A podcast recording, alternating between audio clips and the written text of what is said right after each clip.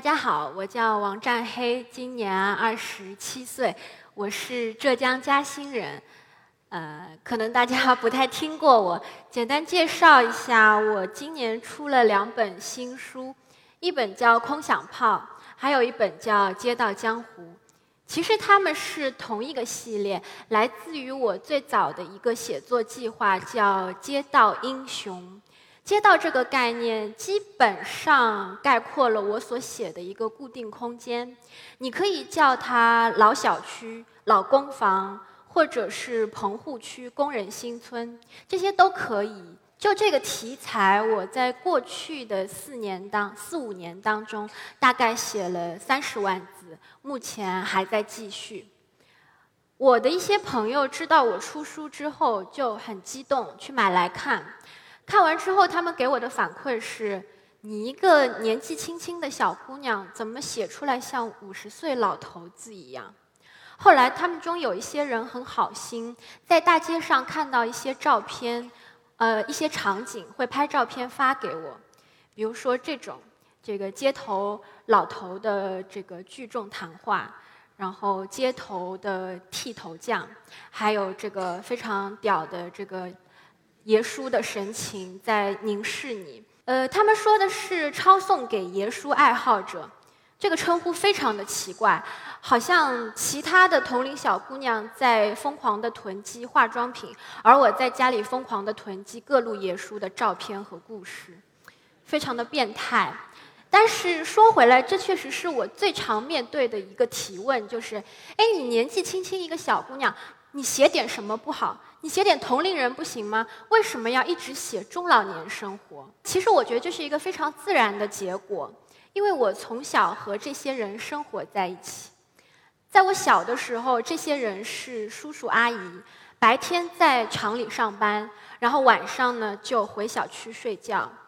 那么等我长大了，他们自然就成了广大中老年男女当中的一员。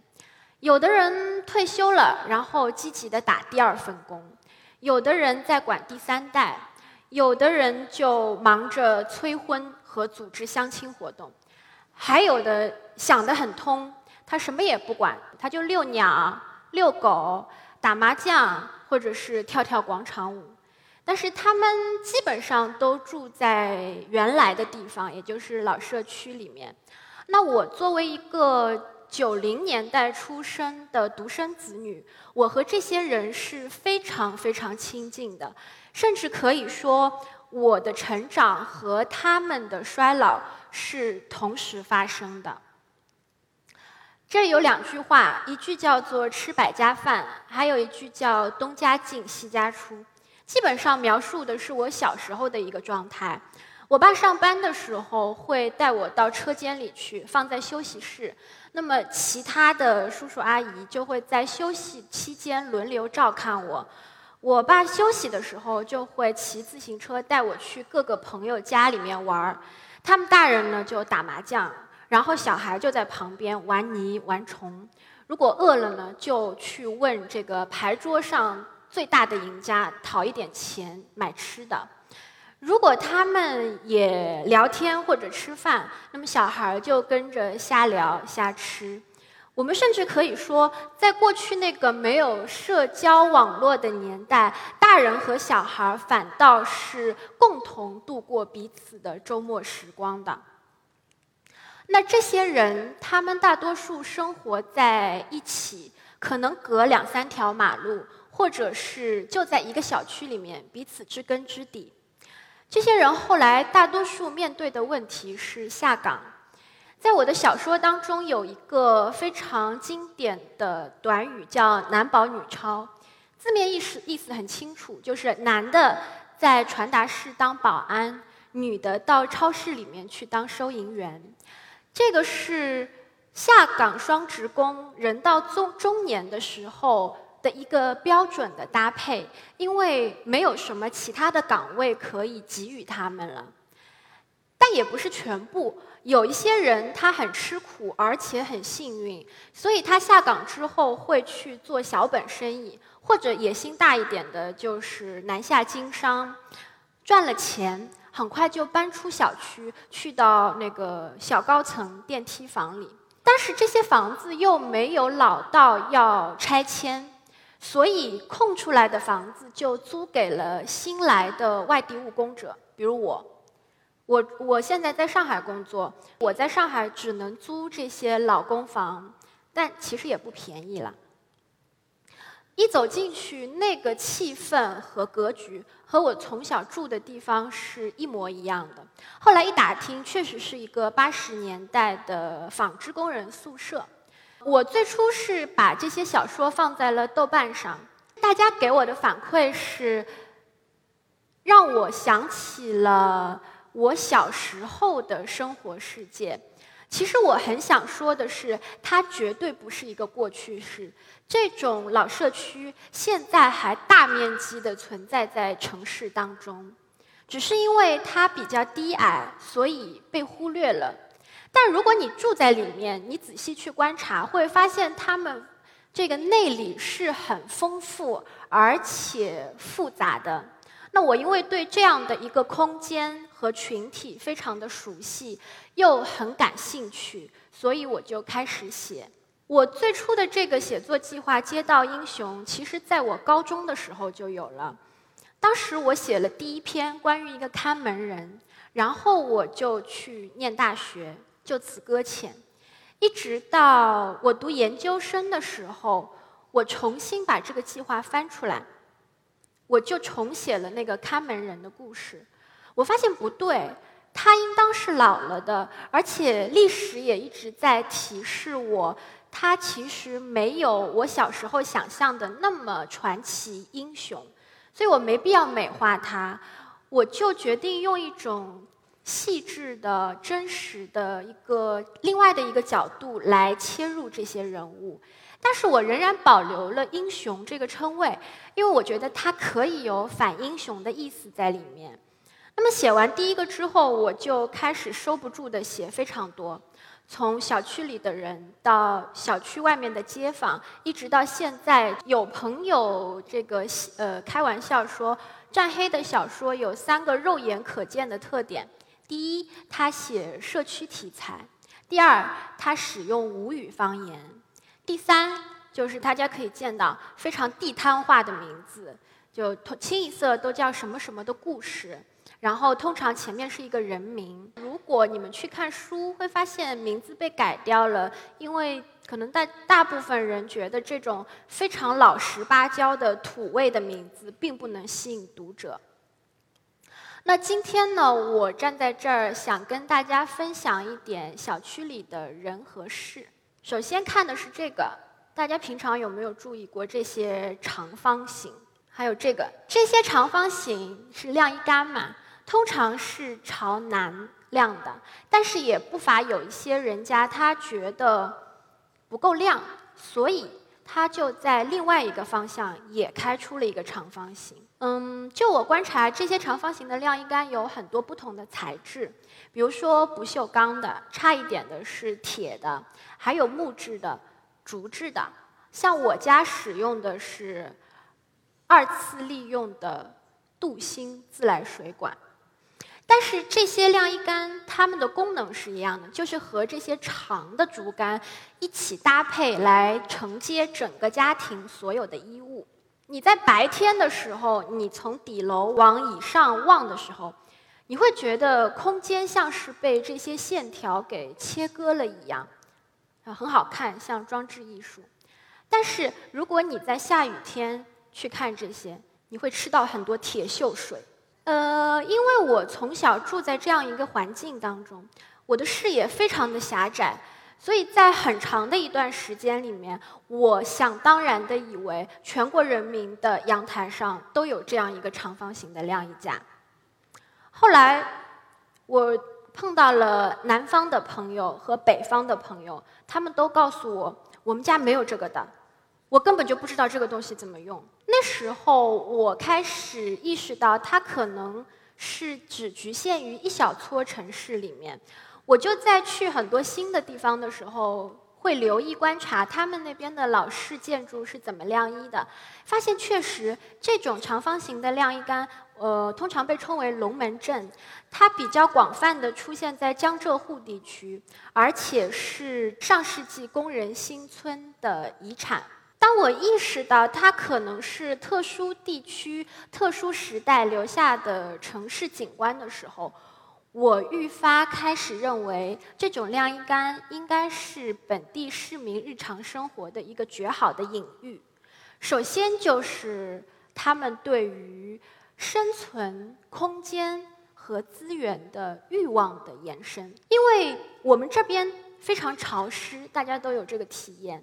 而这些老式的小区呢，通风采光都很差，逼的这些住民不得不想方设法的去拓宽它的活动空间、活动范围。所以，如果比如说下了两周的雨，突然之间出了一个大太阳。你会发现，小区里所有的人都把衣服晒出来了，一根竹竿上能五根就五根，能十根就十根。当然，就是人们还养成了一种对太阳的一种兴奋感，就俗称的“鼠犬吠日”。吠到什么地步呢？就是把自己的阳台晾满之后不够，他还要去晾别的地方，不晾他就亏了。所以他选择哪里呢？比如说。晾在电线杆上，比如说晾在树上，这个树像一个弹弓一样啊。大家看得清这个人他是怎么晾的吗？我们放大看，他自己晾了一二三四五不够，他还斜插了一根到别人那里去。而且就我观察下来，他绝对不是一次两次，他是凡是出大太阳就往别人那里去。我猜他应该是跟邻居签议了那签了那种战略合作协议，而且是长期的。那还有一个隐喻是什么呢？我认为是个体秘密的自我暴露。这种暴露看起来是主动的，但它其实又是一种无可奈何的被动，因为太潮湿了。你不往外面晾的话，你明天穿什么？后天穿什么？所以在这种首要的生存需求面前，安全和隐私都不是问题了。你的衣服是什么牌子的？穿了多少年？你的内衣是什么尺寸、什么花纹的？顾不得了，先晾出去再说。所以，家庭内部的秘密就通过晾衣杆跑到了室外，而这种秘密的展示有时候是可能是主动的，比如说，它可以是一种炫富行为。有爷叔。特别喜欢把自己的孟德娇长袖和耐克球鞋晒出来，老晒，就是他大概是想跟大家说，你看我儿子对我还是不错的。有的人呢，嗯，他是一种卖穷，就他晾出来的都是什么破棉絮，还有补丁的衣服，他其实也是在向小区里的一些这个小偷在宣告，我家很穷的，你不要来找我家。嗯，还有一些是信息的信息的传递，嗯，比如说你看到有人家里面有小孩的衣服，就知道哦，他家有第三代了，而且愿意放到爷爷奶奶家来住。还有比如说像我家，我家有一件校名服，大人特别喜欢拿出来晾，而且是这样晾，这样通过去，因为什么呢？这里有两个字叫复旦。觉得非常的有面子晾出去，然后还有的就是你可以去偷窥，不是偷窥，明着看当时的一个流行趋势。比如说有一阵，应该是前几年吧，阳台十有八九都在晾一种花纹，叫做豹纹，就是豹纹大码女装，你到处都可以看到。那时候你就知道广场舞阿姨中间她们欢喜穿什么衣服了。还有时候，它是一种趣味跟阵地的展示。比如说，上个月我家隔壁晾了一套曼联球衣，那个时候正好是曼联高价收购球员的时候，球迷非常脸上有光，是横着走的。他就把这个晾出来，晾了一天，到六点钟晚上他都不收回去。嗯，我就跟我的一个好朋友，他是阿森纳的球迷，我就说：“哎，你要不要把你的也晾出来？”他说不不不不，我没这个脸，我没这个脸。所以这个时候，我们就会发现，大家正在主动的融入这样一种阳台的展览当中去。这样的一种社交模式，经常被我写在小说里面。就是说，家庭内部的秘密是在努力遮掩的，可是他又不得不通过晾衣杆被传递到了一个公共空间，而且这些信息一旦进入公共空间，它可以被流传，可以被改编，也可以被戏谑，而这种社交和舆论周转的方式，几乎都能用晾衣杆来解释。大家小时候有没有看过一个动画片叫《我为歌狂》？我小时候看到这一集的时候，我兴奋极了。这是女主角从容家的房子，我非常的欣喜，但是又很震惊。原来从容跟我住的是一种房子，而且竟然这种晾衣杆也能够画到漫画里面去。但是我转念一想，我觉得糟糕了。为什么呢？因为我在预告里面看到了叶枫下一集是要来他家。弹吉他、表白、唱歌的，大家有没有想过，如果那一天是个大晴天，从容妈妈刚好把从容的内衣内裤通过这个晾衣杆晒出来了，本来是一个罗密欧与朱丽叶式的相见方式，可是如果他们中间隔着一根晾衣杆，谁敢抬头看？所以，嗯，当时我就觉得非常的可怕。因为少女内衣的尊严和晾衣杆是格格不入的，但是对于成年人来说，他们完全没有顾及到这一些，甚至会把这个内衣内裤直接就晾在了很低的地方，基本上能够跟地面上的行人走过的时候，头部和短裤的底部是擦擦身而过的。你可以甚至感到这个短裤它所具有的坦诚、霸道和性感。接下来我讲一个别的空间衍生品，晾衣杆是领空的，还有一个领土的叫车棚。车棚有好几种类型，有一种是一楼是车棚，二到六楼是住人的；有一种是一整栋楼六楼都住人，对面有一个大通铺是集体车棚；还有一种就是这样的。业主违章搭建的，但他们很团结的搭在了一起，因为这样子居委会管不了了。嗯，而且大家非常有标识度的，会用不同的油漆来标示自己的空间领地。有时候你还会看到他在上面用笔写了，呃，禁止大小便，还有在此处倒垃圾者全家死光光。因为这个是他的领地，不可以有任何人来侵占的。这个车棚这个东西表面上看来是停车的，其实并没有。大家非常的会动脑筋，他们觉得反正二轮车也没人在乎嘛，那我就把它停到外面来，然后我把车棚腾出来做什么呢？可以有更多的利用。比如说，这是最基本的操作，就是放杂物。比如说，给老人住，因为老人腿脚不方便，但是老小区里又不能装电梯，那么干脆就放到底层，一个床、一个电视机就搞定了。还有的就是给外来务工者，比如说这边是给送奶工住的，因为确实这种车棚是最便宜的，三五百块就能搞定了。还有一种非常幸运的，就是如果你家有一个沿街的或者是靠马路的车棚，恭喜你，你发财了。你可以把它拿来自己开店，你也可以拿它租给别人，然后每个月当地主收钱都可以。所以很多老小区的一楼就变成了一个像。呃，地铁的地下广场一样，一个商业区，什么店都有。比如说早饭店，然后快餐店、水果店、蔬菜店，呃，裁缝店，还有呃棋牌室、杂货店，都可以。甚至还有以前有、现在没有的租碟屋和租书屋。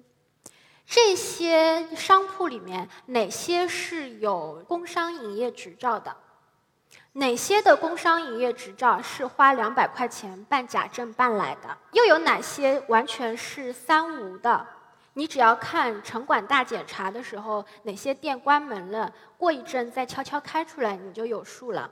而且你会发现，城管管的那几天，有招牌呃有营业执照的店脸上很有光，恨不得把营业执照就放在招牌门口给大家看，我这个是正规的，人家这个是野路子。这些车棚基本上我都写过，嗯，我想讲几个人，首先就是。可能大家都会经历过，就是小区里有一些老头老太太特别喜欢捡垃圾。我想讲的是我写过的一个叫阿明的故事。阿明就是一个喜欢捡垃圾的老太太，她成天背着马夹袋，然后跑到小区的各个垃圾桶里面去翻寻硬板纸、可乐瓶，然后搜集起来去卖掉。大家有没有想过，这些老人为什么要捡垃圾？他是缺钱吗？如果他缺钱，他就应该去做全职的。大部分人，甚至有一些人是有退休工资的，他们只是一辈子节省惯了，所以呢，他见不得别人浪费，他看到空瓶他就回收回来。还有一些人呢，就真的是跟风，或者是想去打消一些时间，因为他毕竟看到别人去赚到了一点小钱。那阿明就是这样一个人。阿明的儿子生了儿子之后，楼上的两室一厅不够住了，所以他就搬到了车棚里面，然后开始捡垃圾。后来捡得非常疯狂，以至于车棚里很脏很臭，就被邻居投诉了。因为每个人都会碰呃走过那个地方，所以他的儿子就去骂他，禁止他捡。这个很能理解，因为你这样做的时候，小区的道德舆论会谴责你，认为是儿子不孝。可是阿明还是会这么做，因为他有一个两面不是人的境地，是他的儿媳会觉得他在家里占用资源，白吃白喝了，所以阿明坚持捡垃圾。到后来疯疯癫癫，他有一个有一次在三十几度的天里面中暑了，摔倒在垃圾桶里面。那个故事并不是以死来结尾的，呃，最后是。清洁工把他从垃圾桶里翻了出来，然后泼了一盆冷水，他醒过来了。他第二天还是会继续捡垃圾。很多人都不会死在小区里面，他他们只是照旧的活着。嗯，在那个小说里面有一个情节是关于阿明捡垃圾从小区跑到了火车站，然后他看到一瓶饮料。他就放在包里，然后他看到了一个小孩，想到了自己的孙子，就很想给他喝。但啊，保险起见，他自己喝了一口，喝完之后就中毒了，因为是农药。这个情节是我从本地新闻上看来的。本地新闻之所以会报道，是因为这个老人被抢救之后，没有任何的亲属来接他，那么只能靠记者的力量来散播消息了。说明城市里面确实有这样子的一些老人。还有一个老人也是很典型的啊，小区里有很多老人喜欢种地，大家肯定见过一些。他们年轻的时候忙惯了，老来闲不下来，就想种地。我想讲的这个百步桥就是这样的一个老人，是我小说里的一个人物。他是住在养老院里的，然后他就去了周边的废弃楼盘种地。种完之后自产自销，效果很好，就有一批人跟他去种，他当上了小呃生产小队长，非常的开心。我写这个故事是因为有一个那样的老呃有一个那样的老人，他除了种地卖钱之外，他还喜欢做小生意，比如说元元宵的时候卖卖汤圆，端午的时候卖卖粽子，然后到了中秋的时候，他就选择去。外面批发苏式月饼，拿到小区里面来零装的卖，进价四块，然后卖出去五块，赚一块钱，多了就有烟酒补贴了。后来有一天，他碰到了一个年轻人，给了他一张一百块，买了一桶月饼，他找了五九十五块嘛。后来有人告诉他那张钱是假币，他就糖尿病发，他就躺在床上了。周末的时候我去看他，他脸。就被子捂在脸上，他不肯见人，也不想动。但他的桌上还放着那些月饼，有一桶是开的开着的。也就是说，他为了节省钱，他每天三餐都在吃那个月饼。但他是有糖尿病的。但是这个故事我完全没有写到我的小说里面，我并不想把它当做素材，我只是写了那个爱种地的老人刚开始开心的种，后来呢，因为楼盘重建了，所以他的自留地被推土机连根铲除了。那么这是一个稍微有一点不开心的结尾，也跟死没有关系。嗯，接下来我讲的是小区里面有很多狗，就人的小区也是狗的小区。他们通常没有户口，不打疫苗，然后也不吃狗粮，洗澡就去河里，呃，睡觉就在车棚里，养小孩就在树丛里面。白天喜欢追电瓶车，晚上会跟野狗野猫打架，也没有名字，要么黑的就叫小黑，黄的就叫阿黄，有的叫不出，他们就人们就会叫主人的名字，所以是一个。大家都是可以来玩的狗，那这些狗呢？因为有时候不乖，会被邻居投诉。投诉了之后，就会有城管来抓。城管和狗之间就会形成非常微妙的游击关系。嗯，我想讲的这个小黑，我们他他是一个非常爱憎分明的。他看到喜欢的电瓶车会送人家去上班，看到不喜欢的车他会叫到把人家轰出去为止。后来他就被真的被投诉了。城管抓了好几次没抓到，后来真的抓到的时候，放到收容所里，他竟然从笼子里钻出来，而且原路返回了。第二天，人们发现他还睡在自己的车棚里，就惊呆了。但是其实这只小黑后来并没有长大，它突然的就消失了。很多狗的结局是这样的，因为它们从小区的地盘到了外马路上，会被套狗的人套去。套狗人的技术比城管好多了，套去之后就会卖给吃狗肉的人，很多狗就是这样莫名其妙的消失了。其实小区里面还有很多人和狗一样，都是突然间消失了。如果他是搬家，他会起大普奔告诉大家；但如果有一些人是生病住院了，或是不能自理去养老院了。还有一些是睡梦中就病逝了，这些人真的是悄无声息地离开了小区。有时候我会想，这些人越来越老，死的人也越来越多，小区也会越来越老，老到要拆迁的时候，那么这些地方的历史可能就随之消失了。甚至会想，如果几十年之后有人再看到一个关于老小区的文本，他可能根本就想象不出来那是一个什么样的地方。但是比这个更难过的是，即便是在这四五年当中，我曾经写过的一些可爱的原型，他们都已经死了，就像那些晾衣杆一样，它老了、锈了，被风吹掉了。很多人问我说：“你怎么就知道那么多小区里的事情？你是居委会大妈吗？”嗯，我当然不是，对不对？嗯。我说这个是分地方的。如果你把我扔到陆家嘴新天地，我可能真的搭不上话，借一块钱都借不到。但是如果你把我放在菜市场、棋牌室，或是批发一条街里面，我可能真的会和大家聊聊上聊上。这个本事是老王教我的。老王是我爸，嗯，在我的小说里面经常会出现老王和小王这样的角色，就基本上是我们俩。老王是一个通俗意义上的失败者，因为他不肯吃苦，又没有决断力，所以下岗之后一直打一些零工，然后就做了保安。但是他非常骄傲，他觉得我的同事都去当了保安，所以全城的大楼我都熟，非常非常的开心。嗯，而且他。不仅对全城的大楼熟悉，他还熟悉小区里的每一个人，以及像图片里，他熟悉小区里的每一只狗。他还熟悉我的同学和家长。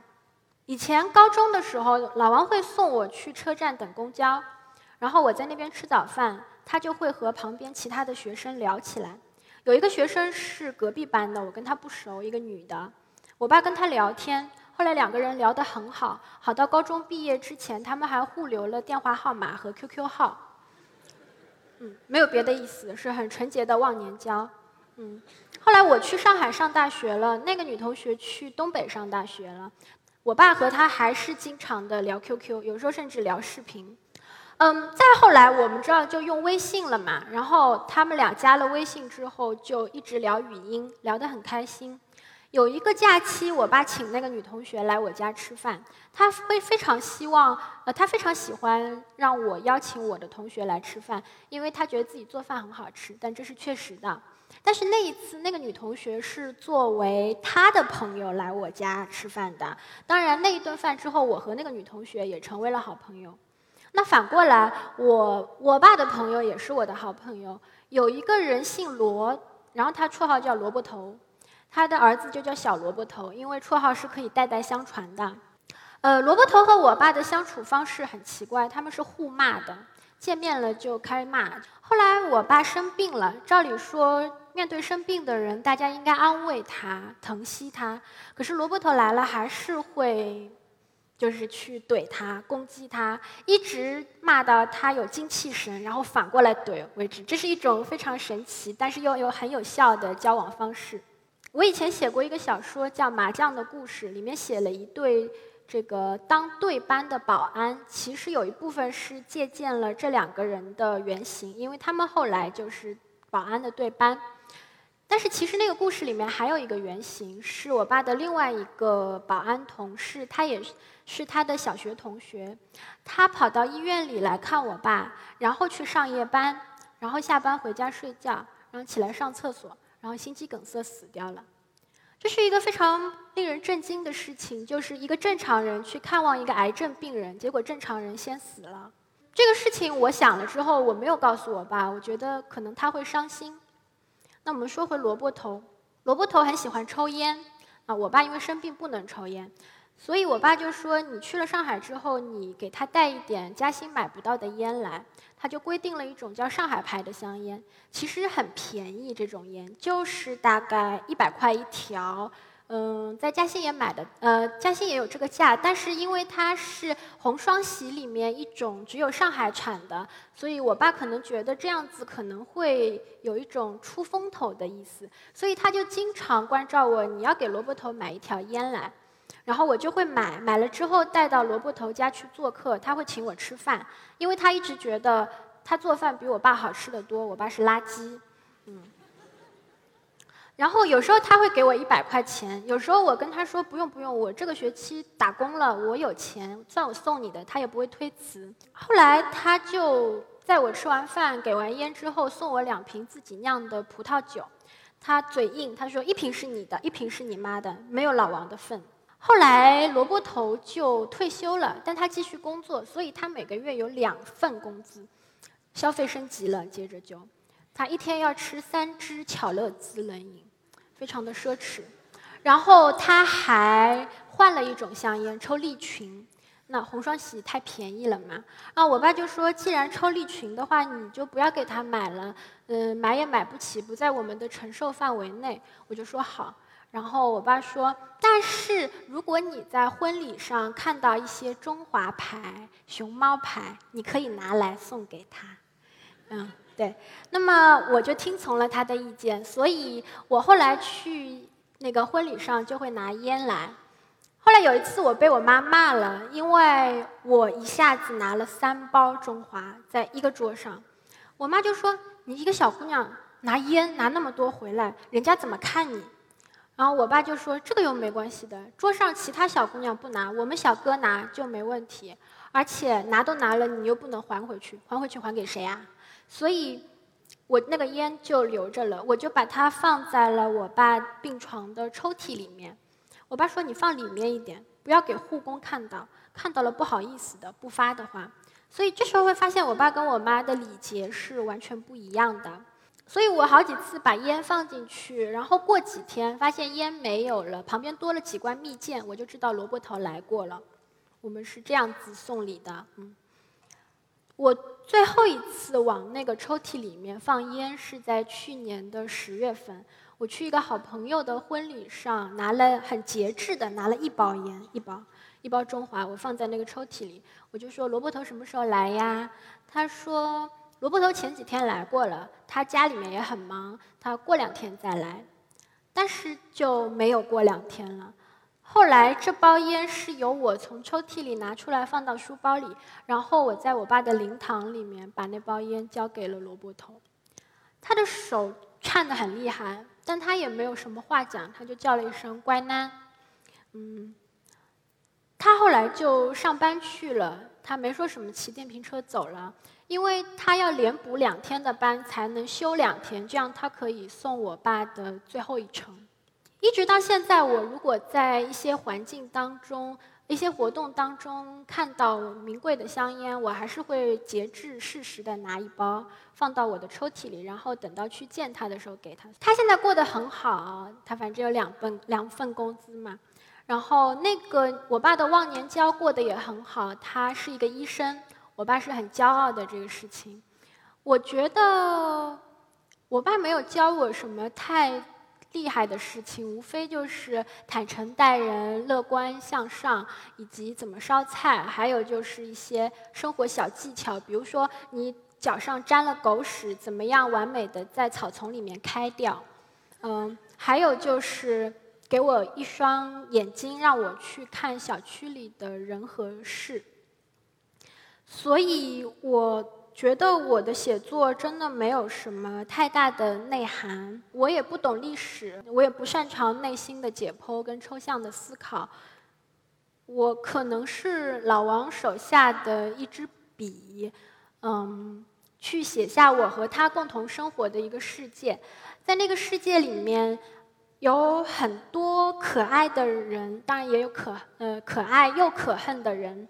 有人会觉得他们是小的，但我愿意把他们看大了。有人会觉得他们是平凡的，那我愿意叫他们英雄。